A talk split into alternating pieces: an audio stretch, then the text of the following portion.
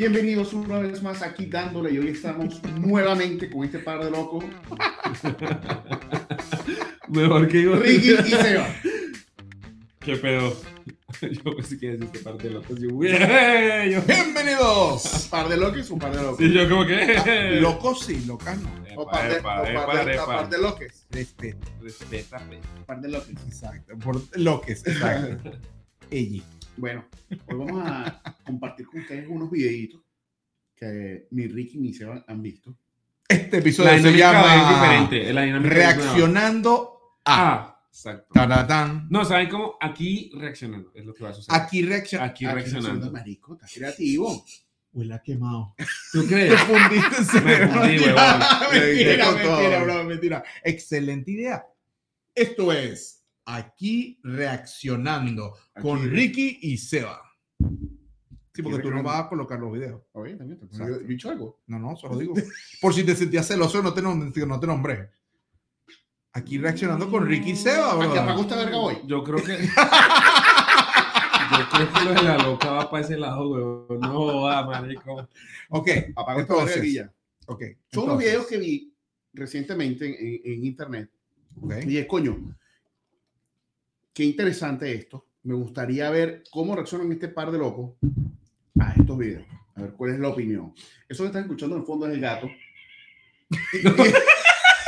Pero no sabemos si se escuchan, se va a escuchar en los micrófonos, pero por lo menos aquí se escucha una gata loca Creo que alguien la agarró. golpeando la puerta. Tuve la sensación como cuando en las películas de terror, La el gato estaba ahí. Y la arrastraron. Sí, y, la y dejó las marcas en la, en la, en la alfombra. Gracias por la ayuda. Quien sea que la haya agarrado. Sí, se la llevaron. Porque me estaba tratando de- Sí, exacto. Bueno, vamos a arrancar con el primer video. Este. Y este video está bien interesante. Vamos a ver. Vale. Córrelo, maestro. Así como decía antes. Córrelo, videotape. Córrelo, videotape. Se lo logro lanzar. O como Estoy aprendiendo Yayo. Pone play, pone play. Estamos aprendiendo cómo se usa esto. Así que no sabe poner bravo. Sí, tengan paciencia con el abuelo. También te quiero.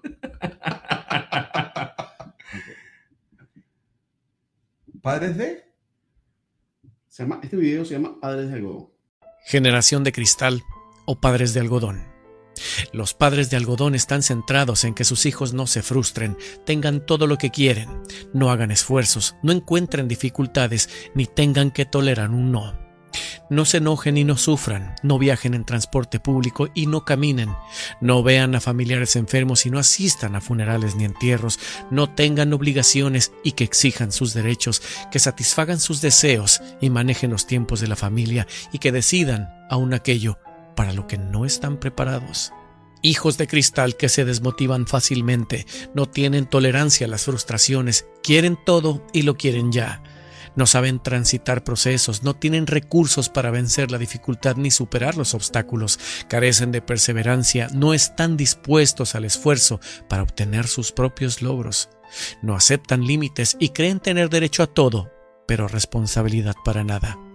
Son frágiles, la comodidad limita el desarrollo de su potencial, no tienen recursos para afrontar la vida adulta, se deprimen fácilmente, no encuentran sentido a la vida ni descubren su vocación. Esperan que todo lo hagan y lo resuelvan por ellos. Todo debe ser rápido, inmediato y gratificante. Necesitan estímulos constantes que los lleven al límite y no se sienten aptos para la vida. ¿Generación de cristal? ¿O padres de algodón? Hay algo que los padres necesitan empezar a cambiar ya. Y tal vez ahora lo veas más claramente.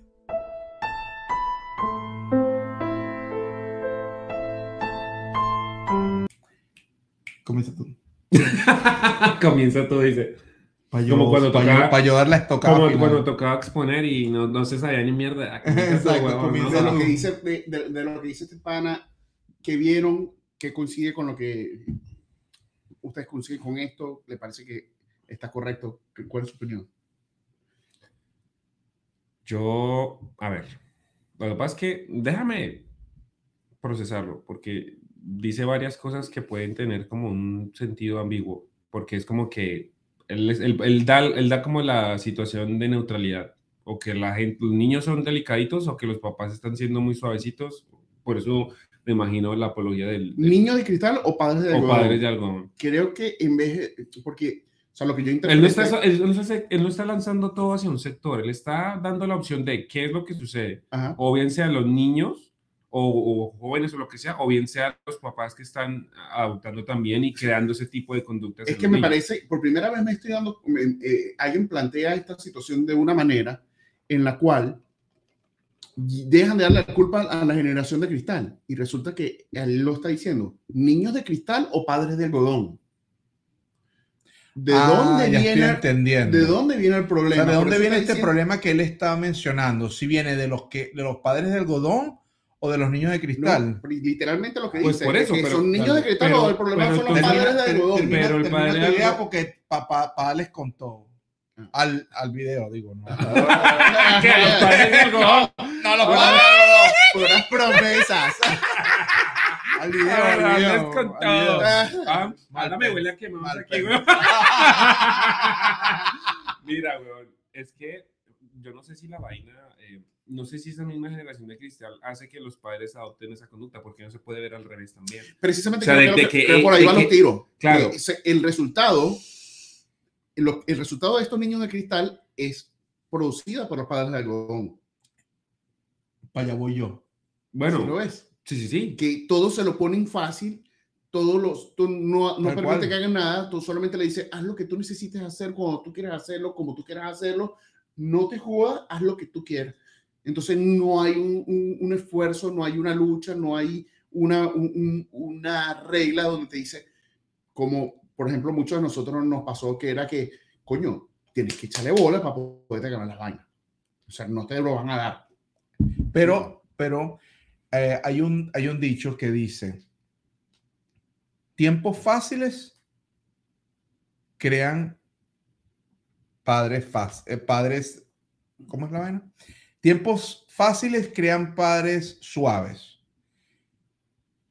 Después, tiempos difíciles crean padres más estrictos y por ende, entonces claro, padres estricto- estrictos crean hijos estrictos, esos hijos estrictos se convierten en padres suaves, porque viene una generación suave, tienen hijos suaves y esos hijos suaves se van a eventualmente a convertir en padres duros.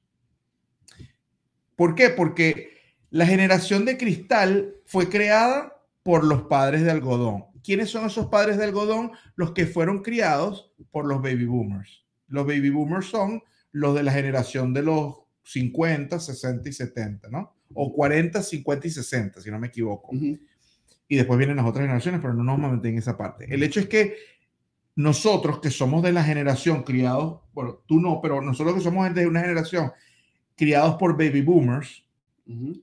tenemos otro enfoque hacia la vida, o al menos crecimos con una serie de cantidades de valores mucho más estrictos que de pronto el que fue criado por una generación un pelín más suave, no, no mucho, no como ahorita, él no es generación de cristal porque él ya casi 30, pero él fue criado un poquito más suave que nosotros. Sin embargo, ya los padres que, que ahorita tienen 40, 50, que tienen hijos de entre 15 y 25, esa Como hijos de generación... millennials.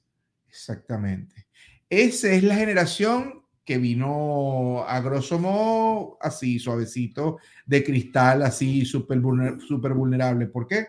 Porque no aguantan críticas, no aguantan eh, momentos difíciles de pelazón de bola, de pasar trabajo, de pasar hambre, no aguantan momentos de crítica, o sea, no, no aguantan críticas, no aguantan, dígalo. Ah, ¿Quieres decir algo? No, no, no, te estaba escuchando. No, que, o sea, y, y qué pasa? Que lo que va a suceder, lo que ha sucedido es que esa generación dura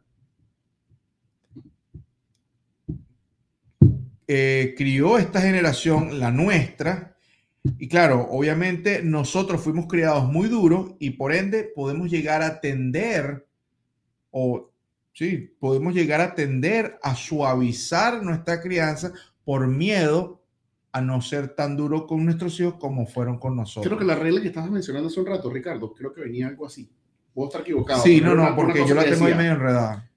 eh, Tiempos duros generan hombres duros.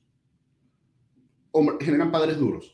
Padres duran, padres duros generan hijos suaves. Exacto. ¿Ok? Hijos suaves generan tiempos duros. Exacto.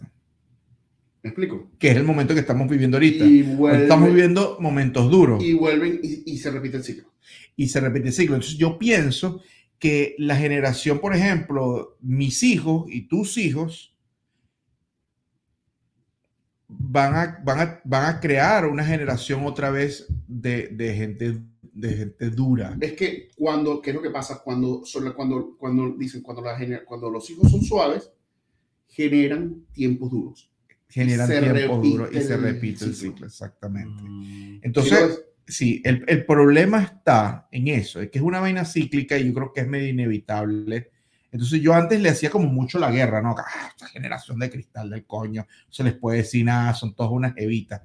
Pero lamentablemente yo creo que es, es como tú dices, es cíclico y yo creo que es medio inevitable porque el- la- el boom de la bonanza, de todo lo, lo, lo eh, de- o sea, la comodidad. de la comodidad entre la Segunda Guerra Mundial y los años 80, los años 90, chamo, todo el mundo feliz de la vida y después Sí, vino los tiempos difíciles, tiempos más duros en 100 supuestamente años. Tecnológicamente más favorables en, la- en toda la historia. Obviamente, la, la- la tecnología que tenemos hoy en día es una vaina loca, pero exponencialmente hablando, estamos en un punto donde tenemos todo para poder tener riquezas y comodidades para todo el planeta. Exacto.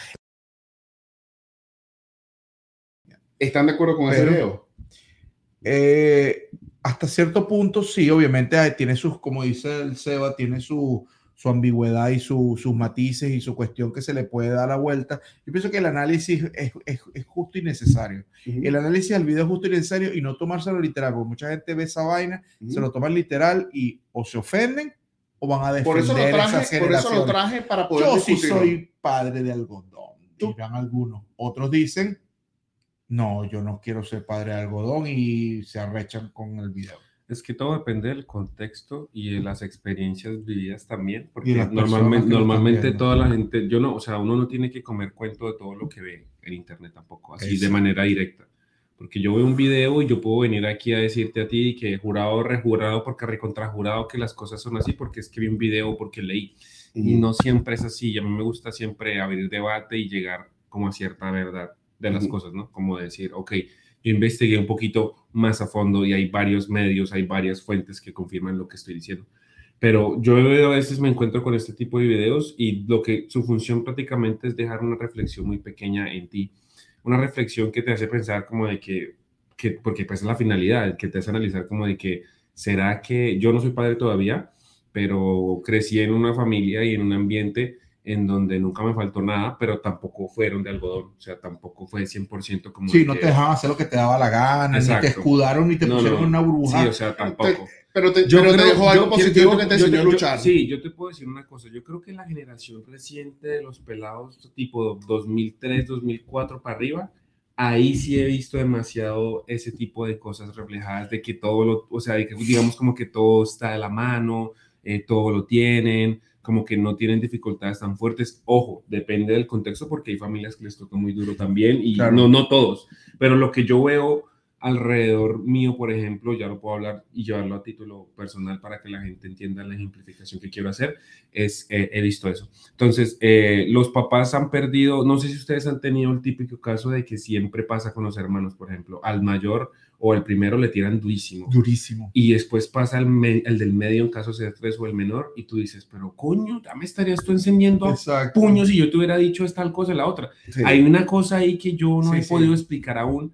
Es extraño, porque los papás saben y como que enfrentar esa verdad y llevar a debate eso con los papás es difícil. Hay Ellos una- no lo hay una- reconocen, ¿por qué será marica. Hay Ellos una no lo regla, hay reconocen. una, hay una No regla que, reconocen. hay una, hay una teoría que dice que eh, los padres no saben ser, no, no saben ser padres hasta que son abuelos y los hijos no saben ser hijos hasta que son padres.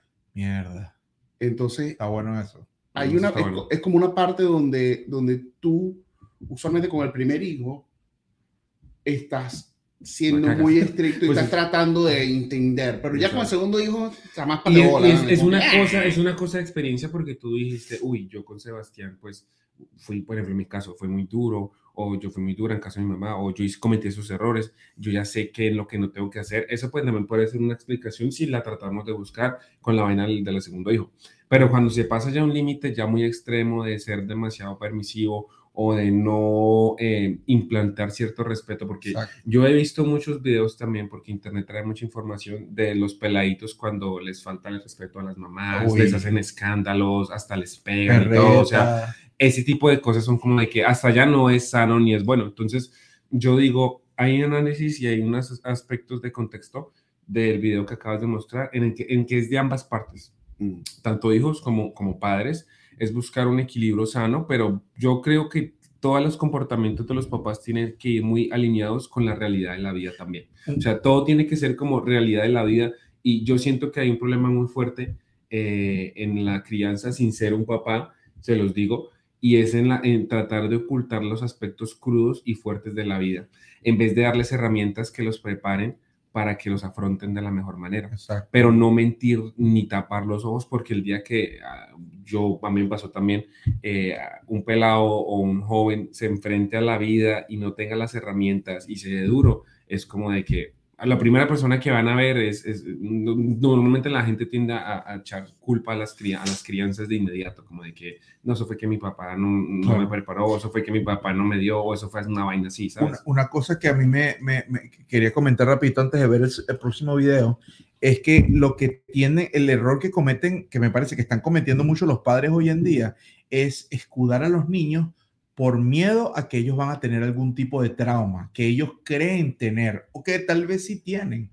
El detalle está es no hacerlo completamente diferente como lo hicieron tus padres. Por ejemplo, en mi caso, yo que soy papá de dos hijos varones, mi misión, lo que yo me propuse es no hacerlo idénticamente igual como lo hizo mi papá, pero sí aplicar las cosas que yo sé que sirvieron, a pesar de que otros padres desde afuera o personas desde afuera pudieran decir, oye, no, eso es demasiado, mucha firmeza, muy, muy estricto. No, eso es importante. Lo que sí también es importante es que haya también comprensión, amor, comunicación, que de pronto a mí me hubiese gustado que hubiese un poco más, pero como habíamos comentado en otros episodios sobre los padres y los hijos y la los cómo, cómo eran los traumas que pudiéramos tener de crianza. Ujú. eh, Bueno, reparenting y eso. en el, en el reparenting, exacto. Eh, yo comentaba que, yo comentaba cuando hicimos en ese episodio de que lo importante no es este, culpar a tus padres, sino simplemente comprender y modificar, pero no eliminar, Claro, porque ellos hicieron lo mejor que que mejorar. sabían. Hicieron lo mejor que podrían y nosotros también estamos haciendo lo mismo. Vamos a ver, este es muy parecido, pero él tiene un- uno- unos punticos adicionales. Dale. Hijos débiles son el resultado de padres sin carácter. ¿Qué significa esto? Muy sencillo. Hoy tenemos una de las generaciones más débiles en toda la historia en términos de jóvenes y de niños. ¿Por qué? Porque están acostumbrados a querer pedirlo todo sin que sus padres se los nieguen. Y aquí está el problema de los padres sin carácter. Un padre sin carácter no sabe decir no, no sabe poner límites, no sabe hablar de temas difíciles, no sabe restringir recursos, trata de una manera equivocada de al darlo todo, escucha, generar hijos no solo débiles, inútiles. Esto Este ya se fue a la parte de inútiles, o sea, Ajá. Este es más radical. ¿tú sí crees eso? ¿Que son in- inútiles? Permíteme comentar. Ajá. rapidito, antes que, antes que se me olvide la idea. Yo pienso que hasta cierto punto tiene razón, pero no al 100%. Mm. Pero sí tiene razón que cuando un padre no aprende a decir que no, el problema es que uno no debe decir que no, porque la palabra no, más bien, o sea, es el efecto adverso. Más bien el niño va a querer hacer o querer más todavía, dependiendo de lo que sea, obviamente. La neurolingüística lo dice. Sin embargo, si hay veces, hay veces que sí hay que decir la palabra no, porque no hay otra manera de hacerlo. pero si uno puede evitar decir la palabra no, chévere. Ahora, lo importante es que a qué se refiere él. No necesariamente decir no, figura, literalmente, sino de una manera figurativa. Mira, cómprame eso. Lamentablemente, ahorita no hay dinero para eso. O lamentablemente, tus calificaciones no son suficientemente altas como para que te merezcas eso. Ay, que cómprame otro juego de PlayStation. Lamentablemente, no puedo comprarlo. Ahorita no se va a poder porque ya tienes muchos juegos. O sea, el problema es que los padres les da vaina decirles que no, negarles lo que a ellos sí les negaron.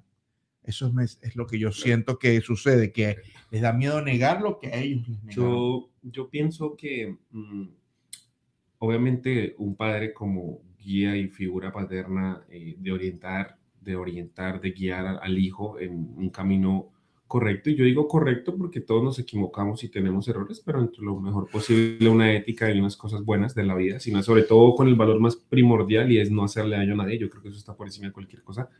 Mm, considero que sí necesita, sí es, necesario un control, pero un control con comunicación, no un control eh, absorbente, posesivo y tóxico. ¿Por qué lo digo? Porque yo digo. sí, ¿por qué lo digo? Porque el pedo es que mm, cuando el niño es el que pasa a manipular al papá o a controlar a los papás, es decir, los papás van a querer, eh, no sé, lo puedo ejemplificar rápido, tener, eh, no sé, relaciones externas con gente de su círculo, amistades y demás. Los abuelos, los, los, típicos, no, nos tenemos que ir porque mi hijo no me, o sea, no es que mi hijo no me deja porque, lo mejor dicho, controla la situación y mi hijo quiere irse para la casa, entonces nos tenemos que ir. Ah, nos tenemos que ir porque mi hijo quiere irse. esas situaciones incómodas entre niños de, no sé, por ejemplo, 5, 6, 9 años, ¿me entiendes? Entonces, el problema es que los papás tienen un límite y eso indirectamente lleva a la violencia también. Te lo voy a decir porque hay papás que explotan, que ya no pueden más de todas las pataletas y de las cosas y su reacción no es muy agradable, que digamos, y termina siendo hasta más perjudicial porque se vuelven algo violento y algo más fuerte y puede, no sé, puede, no sé, causarle daño al niño o lo que sea, ¿me entiendes? Entonces, desde mi punto de vista, eh, para la propia salud mental del papá es mejor que esas situaciones sean controladas porque eso puede evocar una violencia eh, futura que no le va a agradar a nadie, porque yo estoy seguro que un papá que eso ya aguante hasta el límite cuando se desate, por pura naturaleza va a ser muy agresivo y va a haber corrección física, ¿sí me entiendes? Pero es, que, la represión en, en exceso mm y demasiada libertad. O sea, es, que, es que los dos extremos son malos. Sí, por eso, eh, la razón por la que puse estos dos videos, y, quería mostrarle los dos, fíjense que estamos hablando literalmente del mismo tema. Pero en una, en el primer video que vieron, hay una reflexión tratando de entender de dónde viene el problema. Claro. ¿Me explico? Y después viene el otro y dice... En el otro video... La raíz del problema pero él trabaja simplemente disparando la culpa. Ah, claro. Él, en un video, miras para adentro, en el otro video, miras para afuera. Exacto. De manera externa. Entonces, culpa, insulta, señalas, y en el otro estás hablando niños de cristal o padres de algodón. Coño, seré yo el que estoy cagándola. Yo creo que es, un poquito más. yo creo que, yo creo que padre de algodón, niño de cristal, los dos, o sea, cuando hay niños de cristal, los padres no es que son de algodón, pero tienen culpa. Pero lo y si el padre, es, el padre es de algodón, es porque tal vez, bueno, su crianza, pero al mismo tiempo también por cómo son los hijos ¿Cómo con era, ellos. ¿Cómo, era la crianza en las épocas vainas y prehistóricas? Es que todo esto lo hemos creado nuestra evolución y nuestra mente ha creado todos estos tipos de todo situaciones porque yo estoy seguro que en, yo estoy seguro que en esas épocas que bueno no conozco mucho eh, no habían estas cosas como de que padres del gong o sea esas vainas todas las hemos creado de tanta información que rodea nuestro mundo permíteme responder, responder esa, esa, esa, esa incógnita que tú te planteas que te da así como curiosidad de cómo habrá sido mm. yo te voy a decir exactamente eh, no, no, a ciencia cierta, pero yo te voy a decir cómo creo yo que era. Eh, las épocas anteriores había más disciplina sin violencia, había más valores sin este, obligar. Mm. había más, este, más ética y más moral porque era la norma. Yo pienso que gran parte de la razón por la cual la, la sociedad de hoy en día está así tan, tan, tan liberal y tan, tan suave y tan de algodón y tan cristal y todo esto es porque la misma, yo pienso que la misma tecnología y los mismas, las mismas tendencias modernas han llevado a las familias a que todo sea cada vez más fácil y, y- y más accesible. Te doy un ejemplo. Pero te tengo, te tengo una bombita ahorita, Te, porque- te tengo un ejemplo perfecto. Una tribu africana. Ahorita, en el siglo XXI, en pleno siglo XXI, ¿tú crees que una, tú crees que un niño de una tribu africana que no tiene nada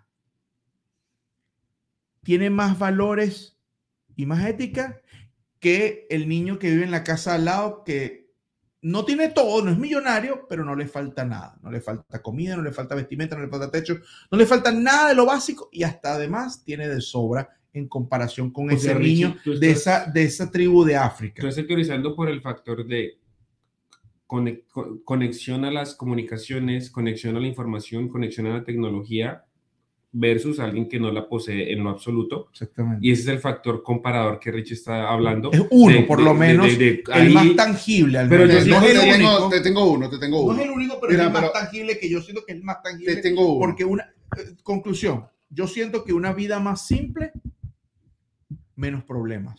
A lo mejor sí, pero En, yo la- creo- en la- en el núcleo familiar. a lo mejor sí, pero también viene, viene algo por aquí. Fíjate esto. Religión. Las religiones habían sido una base muy importante En la, en la crianza. conducta de la sociedad. ¿verdad? Las religiones se han venido agotando y ya estas nuevas generaciones tienden a ser o agnósticas o simplemente No creen en Dios, completamente ateas. atea. ¿Me, me explico? Este, ¿Por qué? Porque han pasado tantas cosas que ya mucha gente ha dejado de creer en estas. Entonces, en el pasado, la responsabilidad de marcar los lineamientos de comportamiento, o sea, si está bien o está mal, era a través de Dios. Dios te va a castigar si lo haces mal, Dios te va a premiar si, va- si lo haces bien. Y eso marcaba la regla para todo el mundo. Pero no siempre fue así. siempre fu- fue por No, mucho. no de- siempre. estamos hablando de, la, de- estamos hablando De los de- últimos 200 años, 300 años. Si estamos hablando, si estamos hablando, Ricardo, que cuando Jesús nace, hace 2000 atrás, ¿verdad? Estamos hablando que ya vino a luchar contra un sistema que estaba montado de dioses. Claro. Entonces, esto no tiene 200 años. No, pero la parte que de no, no, pero la parte de la parte de que en la religión le meten miedo a la gente para que sean más creyentes y más devotas es algo que creó a través de los años la Iglesia Católica. No necesariamente. No todas las otras las otras religiones no Much- hacen eso. Muchas religiones hacen, aplican la misma. ¿Cuál? Nómbrame dos. Los, los musulmanes. Lo- Ellos dime, lo aplican, pero no todas las ramas del, del pero Islam. lo aplican. El Islam lo aplica. en algunas ramas del Islam. Los judíos lo aplican. No. No. Si tú pecas, ¿qué vas a hacer? Es que, bueno, pero yo pienso que lo ven de una manera más como de causa y efecto. En el sentido de Eh, que pero es si tú haces algo va a tener una Es que yo consecuencia. siempre- es que yo Pero eso es lo que estoy hablando. Es que es lo que yo siempre he dicho. La gente se Yo apoya, la pienso- sociedad se apoyaba en las religiones para, ma- para manejar sus líneas de borde. pero, más que, pero más que por miedo, que, que eso sí estamos claros que fue una tergiversación de, de las religiones a través de los años, Mm. aunque sean mil o dos mil. Pero yo pienso que lo que también marcaba bastante la, la pauta en cuanto a los valores y los principios de las familias también era, indiferentemente si tenían miedo o no de que el castigo viniera, era la fe y la creencia en un Dios. Claro, pero, pero ven acá. Háblame, háblame, háblame- fe. háblame de la Había cultura, fe. háblame de la cultura occidental que nosotros vivimos y donde nosotros hemos vivido todo el tiempo. De. ¿Cómo se ha manejado aquí? A través del terrorismo. Se ha, se ha- se ha- se ha perdido la fe en todos los sentidos. No, no, claro, pero es porque. Y no es porque la gente ha dejado de creer, porque todavía la gente teme ir al infierno. Estamos hablando del infierno, que no quieren ir al infierno. Claro. no- pero el tema es que han pasado tantas cosas a niveles de religiones que mucha esta gente, mu- muchas, muchas personas han dejado, Han de, dejado de- de de creer. creer. No han dejado de creer en su Dios, han dejado de tener fe. En la iglesia, en, en sus Ah, en la iglesias, institución. en las instituciones. Porque tú le preguntas a mucha gente, ¿tú crees en Dios? Sí, yo creo Sí, en Dios. pero no, Pero no creo en la no representantes. creo en la institución, iglesia, no, no creo en en la la institución. representante. Es que justo lo que te decía, la culpa es, Es de la, la- la- la institución. Eso es lo que estoy hablando yo. Es que la cuestión es que cu- la- la- la- las religiones y las instituciones hacen cosas eh, en nombre de alguien o en nombre del Dios. Ujú. Y ahí, es donde las, y- ahí es donde las cosas no, no creo que sean justas. o injustificado. Claro, pero las cosas no son Ningún justas porque yo no puedo venir a... es justificado yo- en nombre de Sí, yo, yo no puedo venir acá a decirte, no, es que Dios me dijo que al que te dieran la jeta y te den la jeta, pero es que me dijo Dios. Y como Ok. todos creemos Dios, ah, bueno, pues de alguna u otra manera Entonces, me quiere agredir. Mi punto es, digamos, mi, mi punto es en ese aspecto, eh, eh, las instituciones, yo también creo un, poquito en la filosofía de lo que tú estás diciendo, las instituciones han utilizado eh, en cierta forma y de mala manera la religión para muchas cosas, eh, porque el poder que abarca y todas las vainas que tiene, pero eh, ahí sí de pronto siento algo que tú dices y eso es verdad porque me ha pasado y es cuestión de que las familias no han eh, aportado como esa cultura religiosa o esa cultura religiosa se ha perdido un poco porque el típico comportamiento de, no sé, la familia entera va a ir un domingo a misa, todos vamos a misa. Ah, Yo sé que habrá gente que lo hace aún, Sí, pero en menor medida, mucho menor medida. Sí, mejor cantidad. Eh, Ahora, es Yo le pregunto, yo le ahora- pregunto a mis lo tíos, y er- yo le pregunto a mis tíos si era sagrado, ellos no. Tal, los domingos Sagrado. todos íbamos, era sagrado. Claro. Pero ahora te tengo una pregunta. preguntas a un rápida, niño ahorita, tú tiempo. le preguntas a un niño ahorita, eh, y si vas a pecar hoy, ¿qué vas a hacer con el infierno? Carito, ¿qué infierno ni qué coño? Pero Y te pregunto yo una cosa. vaina, Y te decir, y peor, pues te dice, pero si ellos pecan, y hasta peor que yo. Sí, Es que justo iba a decir, justo iba a decir, hay un dato muy importante que indiferentemente de lo que la religión católica haya hecho para, para, para embarrarla, porque claramente lo No hicieron. solo la católica, más de una se han pisado. varias, su- varias. su. Es que son- Sí, sí, obviamente, estamos claros, estamos claros. Pero yo creo que tiene que haber, tiene que haber, indiferentemente si es religión o no, tiene que haber un principio, una ética y una moral dentro del hogar. Porque la religión no tiene nada que ver con la ética y la moral. O sea, quiere decir que como ya Claro, no voy al infierno, antes, como claro. ya dejé de No, creer, ya va, pero lo, que, que lo que estamos diciendo. pero lo que estamos diciendo era que como dejé de creer en la antes- iglesia católica y ya y yo siento que el infierno no existe, yo ahora voy a hacer lo que No, no, no, pero no, permíteme, Mario, en lo, que, alguna- lo que- lo que estoy hablando es, antes era muy, estamos, estamos hablando de, de cómo era antes y cómo era ahora. Sí, sí, sí, claro. Antes era mucho más fácil porque como había un core religioso muy Claro. fuerte, te apoyabas en ese core religioso Pero no para era poder 100%, mantener pero el no, control no era, de la no, vaina. yo no estoy de acuerdo que era el 100%. Pero te Yo- ayudaba mucho. pero yo estoy, yo pienso de que ese core value que estaba en cada casa no era, ci- algunas sí que eran muy, para las familias que eran súper fanáticas, Pronto la vaina del déjame, déjame terminar sí. el punto. Si la familia era fanática, el core value es, tienes que vivir con miedo y si la cagas vas a ir al infierno. Y eso pasaba mucho con eh, ramas, en, el, en este caso me estoy acordando de ramas del catolicismo que después empezaron este, los mormones o inclusive los mismos cristianos, cristianos cristianos, que tienen un cierto miedo a no adorar a, a la palabra de Jesús. Cuando no- realmente no deberías, no debería ser así. No que no es así. No debería ser así.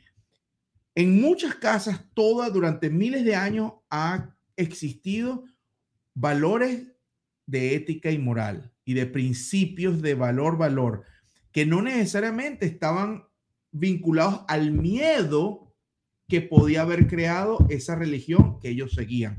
Un poco sí, obviamente, tú como le enseñas a un niño la manera más fácil, le metes miedo.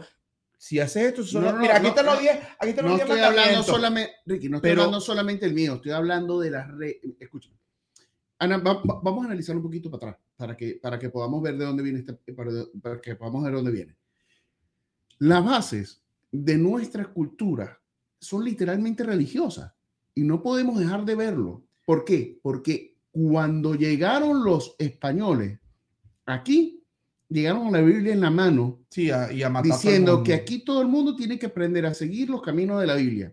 Si te, te dicen que, si te, te dicen cómo puedes definir este, lo bueno y lo malo, fácil, a través de los 10 mandamientos. Ya, mientras que tú cumplas esa vaina, está listo. Si tú pecaste, coño, ve y te, y te, ve y te confiesas, ¿ok? Y después te comes tu vaina Ajá, y, y, los y que no, y los que no seguían una religión, ¿cómo hacían? Es lo que te estoy diciendo. Pero en general, Ajá. el mundo occidental era religioso. Y Totalmente. era, man- era mandatoriamente religioso. Por eso fue que mataron tanta gente aquí, porque no quería ser eh, eh, católica, sobre todo en México y en países donde eh, tenían su cultura. Este, sí, y- mes- y- y- eh, mesoamericana y Muy y fuerte. nativa. los que no se adaptaron no se los llevaron. Entonces, te, te montaron por la regla, te montaron en la línea y eso favoreció eventualmente a crear una base cultural Claro, religiosa donde podías mover una sociedad. Pero más que Cuando como... eso- Dale, dale. Cuando eso comienza a, a caer, la gente se em- empieza a abrir los ojos y se, y se da cuenta de que pueden vivir sin esa base y empiezan a abrirse a otras cosas. Pero eso es una, una línea muy delgada donde abrirse a muchas cosas, a hacer lo que te da la gana. ¿Me entiendes? Una cosa es expandir tu, tu mente en el sentido de poder querer descubrir otras culturas, otras religiones, otras prácticas espirituales que te van a dar una cantidad de set de valores y de, y de ética y de moral, que es con lo que uno tiene que regirse para vivir en la vida de una manera correctamente. Pero el problema está en que cuando se pierden los valores religiosos, también se pierden los valores espirituales y también se pierden los de la Ahí- ética y de la moral. donde- no en todos los casos, donde te- pero en muchos casos pasó eso. Por ahí donde te. por ahí Deja es de crecer, en, de decirte, creer en, en- en- la religión que tu familia creó, eh, cre- creyó durante miles de años, cientos de años, varias generaciones, lo que quise decir. Entonces, ah, como ya yo no creo en esa vaina, yo voy a hacer lo que me da la gana y como el infierno no existe, no, no, no, creo, no creo que hay ningún tipo de consecuencia cuando los padres, no voy a hablar de cómo fue, pero voy a hablar cómo debió haber sido, los padres dicen, ¿no quieres creer más en la religión católica? Fantástico, pero este es el set de reglas de ética y de moral, como debe ser las cosas de manera correcta. Así deben ser, por, por simple sano juicio, por simple... Claro, lo que pasa, y ahí es donde viene este tema, que ahorita estamos pasando por una transición donde se rompió completamente ese correligioso y Totalmente. estamos volviendo. De por sí, mu- muchos de, muchos de, de- de estos eh, maestros que estamos mm, desarrollándose por todos lados, este, entre yogis y Sí, otras sí, cosas, pseudo gurús y, Y gurús. gente. están, eh, eh, están favoreciendo el desarrollo del yo, del yo individual, del yo espiritual. ¿Por qué? Porque ya no estás atachado a un Dios, ya no estás atachado a una religión, comienzas a desarrollar una, una espiritualidad. Y en esa espiritualidad, tú empiezas a crecer de manera individual y no te tienes que llevar por muchas cosas, simplemente te tienes que llevar por una serie de reglas a nivel espiritual donde tú dices, mientras que no jodo a nadie, voy bien, mientras que hago esto, esto y esto, Sí. tiene una... Empiezas a... a- a- Sí, a yo pienso que mucha gente, yo pienso que mucha gente se está dando la oportunidad gracias a esos, de esos nuevos gurúes y nuevos eh, líderes espirituales. Yo pienso que mucha gente se está abriendo a la posibilidad de un crecimiento espiritual. Más igualmente sigo insistiendo de que la sociedad te va a llevar a tener pereza espiritual y la gente nunca, o al menos no nunca, discúlpame, se les va a hacer más difícil practicar una practicar esa espiritualidad de una manera un poco más estricta. Sin embargo, me parece que sí se están dando como la oportunidad de descubrir cosas nuevas a nivel espiritual y eso le da un buen crecimiento y al mismo tiempo, regresando al tema principal, les dan la posibilidad de tener, eh, de explorar nuevos set de valores y de principios que le puedan transmitir a sus hijos y tal vez se pueda salvar la humanidad. Interesante este... este- este. Sí, Denos su sí, opinión, sí, sí, su no, opinión. Esto está... Interesante que ese se pueda- No joda, mano, tomen agüita, weón. Nos fumamos una lupe, como dicen. Tomen agüita. Yo creo que, yo creo que estamos suficientemente... Iba a mostrar un video más, pero creo que se nos acaba el tiempo. Para la, para la siguiente. Si les ha gustado este episodio, si tienen algo que comentar, coméntenlo. Esto está aquí abierto al debate de todos. O sea, déjenos saber exactamente qué opinan, Por qué opinan de favor. los sí. videos. Vamos a estar teniendo este tipo de contenido también. Nos ven interesante. Próximo, el próximo, la próxima transmisión ahí en unos guantecitos de boxeo. Vamos a tener. es que no, estos debates son muy buenos. ¿Por qué? Porque te voy a decir por qué. Le voy Porque a hay gente, no, porque hay personas que van a decir, oye, me encanta la opinión de Seba, me gusta cómo piensa Clever, me gusta lo que dijo Ricardo. O sea, Esa es la maneja- Es que, idea, marica, que, mira, cada, pers- habla- que cada siempre- persona se identifique siempre- un poco con las ideas y que comenten. siempre que hablamos, se habla de religión o de cosas que son tan abiertas y tienen muchas interpretaciones, nada es la verdad absoluta, porque es, es que esa es, la, esa es la cuestión, nada es la verdad absoluta, porque todo tiene fundamentos y todo tiene argumentos, pero no es la verdad absoluta de lo que todos deberían creer, porque cada quien tiene ramas, cada cosa viene soportada por historia, cada cosa viene soportada por unos eh, representantes, cada cosa viene soportada por unos términos, unos valores, unos principios. Entonces, no, nada es la verdad porque realmente es un, la verdad es un Nada es conjunto- absoluto. la- nada es absoluto y la verdad es un conjunto de muchas cosas que complementan ese, ese concepto, muchas cosas. Sí, lo Lo malo es es que y- es la vaina malo es en- esa flexibilidad le da oportunidad a la gente de, de- de decir, ah, bueno, entonces puedo ser flexible en algunos aspectos y ahí es donde yo me tranco un poquito y digo, hay ciertos aspectos que uno puede ser muy flexible y hay ciertos aspectos que uno tiene que ser muy, muy Claro, inflexible pero entonces... y súper correcto y súper derechito en ciertas cosas puntuales. Después, Eh, en otro es que episodio hay, hay, hay cosas, hay, mira, yo y por eso yo diferencio las cosas de, de la religión y las cosas de que la sociedad estableció para tener una vida en convivencia y en paz pacífica. O sea, la, la vida que uno, o sea, la- las, re- las leyes y las reglas sociales, independientemente vengan ligadas de religión o no, que permiten que la comunidad viva bien, viva en paz y viva pacíficamente y que todo funcione de una manera adecuada, son cosas que no se pueden evadir. O sea, son cosas que ya te lo proporciona la, la religión, te lo proporciona la política, te lo proporcionan los gobiernos, lo que sea. Hay una cosa que todos debemos seguir y es una cosa que ya la sociedad vive así, marica.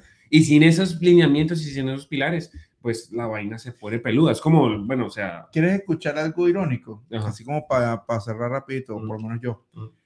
Que escuché que la palabra religión viene del latín religare, que significa unir o ligar o unificar.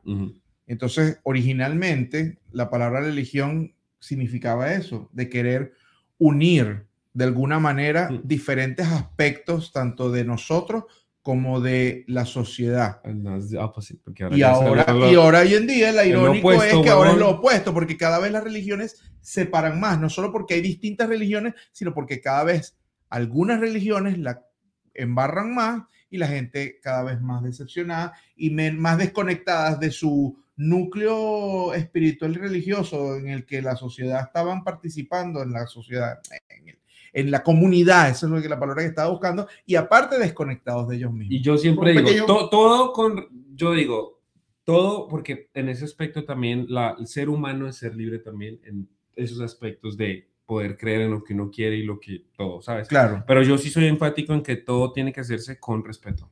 100%. Con respeto, con 100%, eh, empatía y si, si tienen esos dos fundamentos y muchas otras cosas más que evocan a un llegar al concepto original de que todo se une, es lo importante.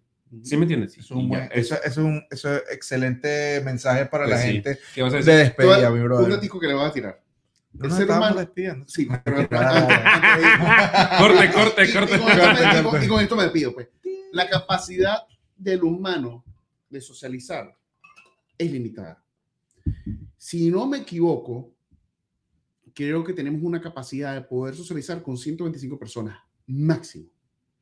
¿Y cómo. ¿Y cómo en Facebook tenemos tantos seguidores? Pero, Pero pero tú- sorry, sorry. Pero tú hablas en tu núcleo Te sientes como tan malo. cercano. No, no, no, te entiendo, te capacidad entiendo. social Te entiendo, máxima está alrededor de 125. Voy a buscar el número para colocarlo. Bueno, pero O eso sea, lo que tú no, dices es la capacidad que tú tienes de... Psicológicamente Sí, hablando. maneja con tu mente. Ok. De, a mí, poder Exacto, nunca una De conocer, de ma- de interactuar, mantener mantener memorias, conexión, todo Conectar. eso. de las 125 personas así que tú recuerdas con cariño. ¿Cómo haces tú como persona para incrementar ese número? Si tú nada más tienes una capacidad, Incrementas tu bondad y tu empatía. no.